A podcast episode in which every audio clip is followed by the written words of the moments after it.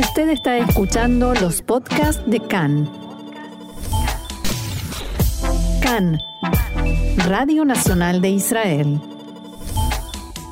Continuamos en este programa especial de Rosh Hashanah. Seguimos transitando con ustedes este primer día de la fiesta aquí en Israel. Y seguimos en esta retrospectiva, en esta mirada hacia el año que pasó y las cuestiones de seguridad en este caso que ocupan un lugar muy alto en la lista de temas que preocupan y ocupan a los ciudadanos en Israel. Este año hemos sufrido una ola de atentados en diferentes ciudades del país que se sumaron a los ataques e intentos de ataques en los territorios, la manera gradual y cada vez más rápida en la que la autoridad palestina pierde el control de lo que sucede ya, ya no solamente en Jenin, sino en cada vez más más lugares de la margen occidental.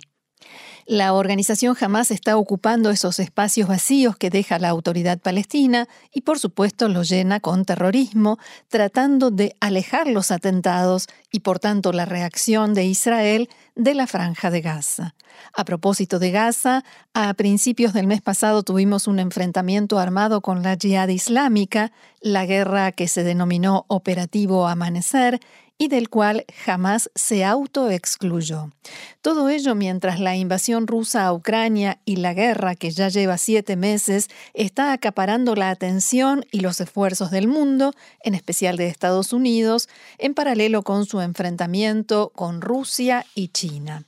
Israel, mientras tanto, sigue inmerso en su lucha constante contra Irán, lo que ya recibe el nombre de combate entre las guerras, contra la expansión iraní, especialmente en Siria, el proyecto de armamento de precisión y misiles de precisión de Hezbollah y sobre todo la actividad nuclear de Irán, en particular la posibilidad de que firme un nuevo viejo acuerdo nuclear que solo le sirva como cobertura para seguir desarrollando su programa nuclear. Sobre este tema en particular, vamos a hablar ahora con Ahmad Rafat, que es escritor, periodista y activista por los derechos humanos iraní que reside en Londres. Ahmad, shalom y un gusto tenerte una vez más con nosotros aquí en Radio Nacional de Israel. Shalom Roxana, mucho gusto también para mí estar en vuestro programa. Y bueno, vamos a hablar, por supuesto, de mm, este último año, de este último tiempo respecto de Irán. En primer lugar, sobre el programa nuclear y el acuerdo nuclear. Y mi pregunta es si Irán perdió más eh, por todas las acciones de Israel o ganó más por todo este tiempo que está pasando sin que se firme un acuerdo nuclear. Eh, mire, hay dos lados, las dos cosas. Irán perdió mucho por acciones de Israel porque eh, seguramente los ataques a plantas nucleares que se supone que ha sido Israel, atacos mm, físicos y atacos también eh, eh, por vía virtual sí. al, al sistemas. por otro, esto seguramente ha incidido mucho por otro lado, pero Irán yo no quiero que quiera un acuerdo en este momento, porque Irán, Irán ya eh, ha establecido una eh, forma de sobrevivir económicamente a los a las sanciones y todo esto y por lo tanto quiere llegar al, al momento 90, hablamos de fútbol, sí. eh, momento 90 de la bomba nuclear y pararse entonces y entrar así en el club, eh, nuclear. Irán quiere que sea considerado un eh, país nuclear, una potencia nuclear, porque están convencidos en la República Islámica que eh, si tienen esa posibilidad, si entran en ese club, son intocables, que desde fuera nadie puede atacar más el país y eh, dicen que serán una nueva Corea del Norte. Pero hay otro lado que la Unión Soviética tenía muchas bombas nucleares y eh, ya no existe. Existe la Rusia, a pesar de que es mejor o peor, pero sí que ha, producido un cambio y bombas nucleares no te protegen.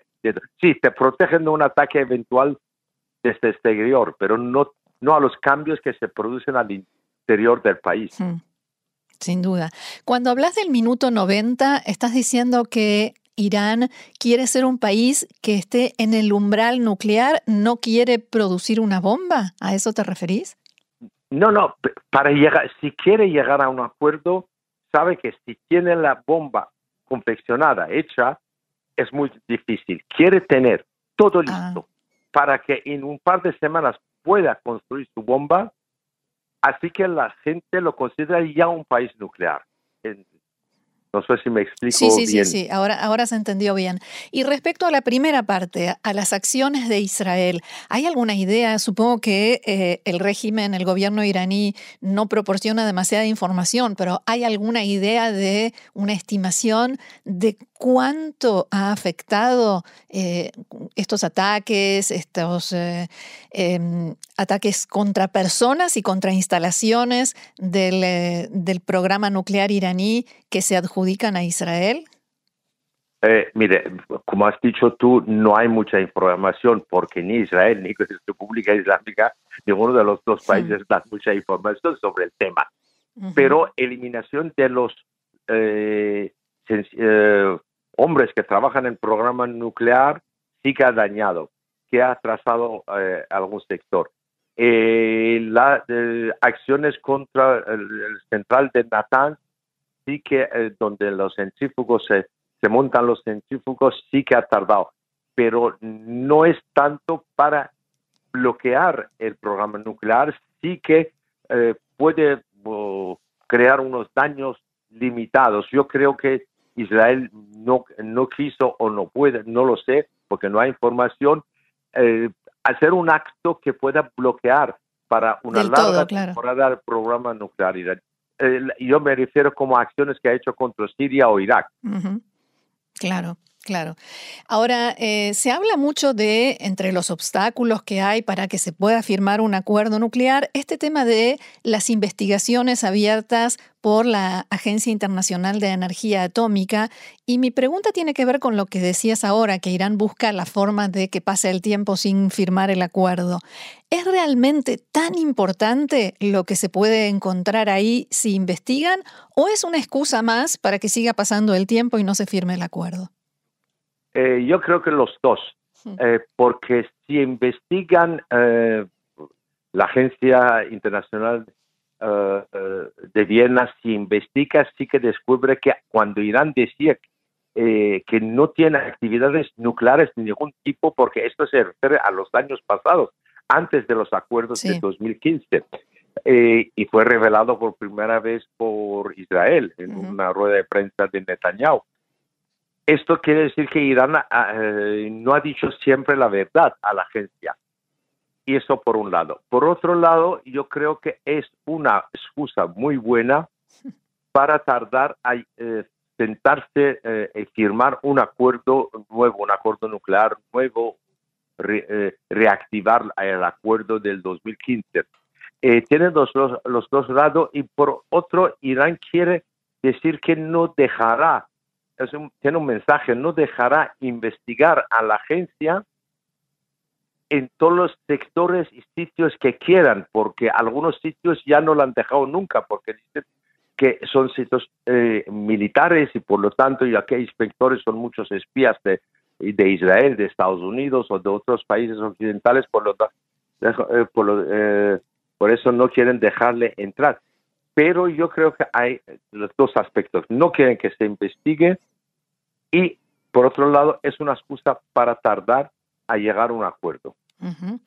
No podemos hablar de Irán sin mencionar lo que está sucediendo en estos días en las calles de cada vez más ciudades del país, esta protesta social, religiosa, eh, política. Mm, ¿En qué situación se encuentra y hasta dónde te parece que va a llegar? Mira, primera cosa que es, toda la prensa internacional dice que es una revuelta o revolución femenina de mujeres. Y el, sabes que todo empezó con eh, que murió o mataron, mejor, dicho, una chica kurda de 22 años que estuvo en Teherán con su familia para hacer unas visitas familiares, fue detenido, estaba con su hermano porque llevaron tantos centímetros de su pelo, se veía, lo llevaron al donde llevan las chicas cuando no, eh, no respetan el hijab islámico y ahí eh, dentro del coche que lo llevó al parecer eh, le han dado varios golpes y ahí otra hecho está que esta chica lo trasladaron de ese centro que está en calle Bozara de Teherán al hospital y dos días después murió. Según el CT scan que los médicos facilitaron de, alguna forma eh, mandaron fuera de hospital, eh, le han dado 10 o 11 golpes a su cabeza. Eh, por lo tanto, esto, esta chica que se llama Mahta o Gina en kurdo, fue motivo de una protesta. Sus funerales en Kurdistán fue un momento que empezó una ciudad, luego hasta ayer habían había manifestaciones en 97 ciudades de Irán y algunas ciudades por horas fue controlado por manifestantes. Se retiraron de la ciudad las fuerzas de seguridad y la policía y los pastarán, los guardias de la revolución. Eh, el eslogan principal es eh, mujer, vida, libertad. Es una cosa, es, es una revolución femenina o de mujeres hasta ahora, con nombres que tenemos nosotros, eh, los 62 muertos, serán mucho más, porque también hace tres años los nombres de los muertos salieron varios meses después de la revuelta. Hay 62 muertos, más de 500 detenidos, heridos no se sabe cuántos, y sigue. Decías que es una revolución femenina, pero otra vez se vuelven a escuchar las consignas contra el dinero que sale de Irán hacia Hezbollah, a Siria incluso ahora a Hamas. Se mezcla un poco, ¿no?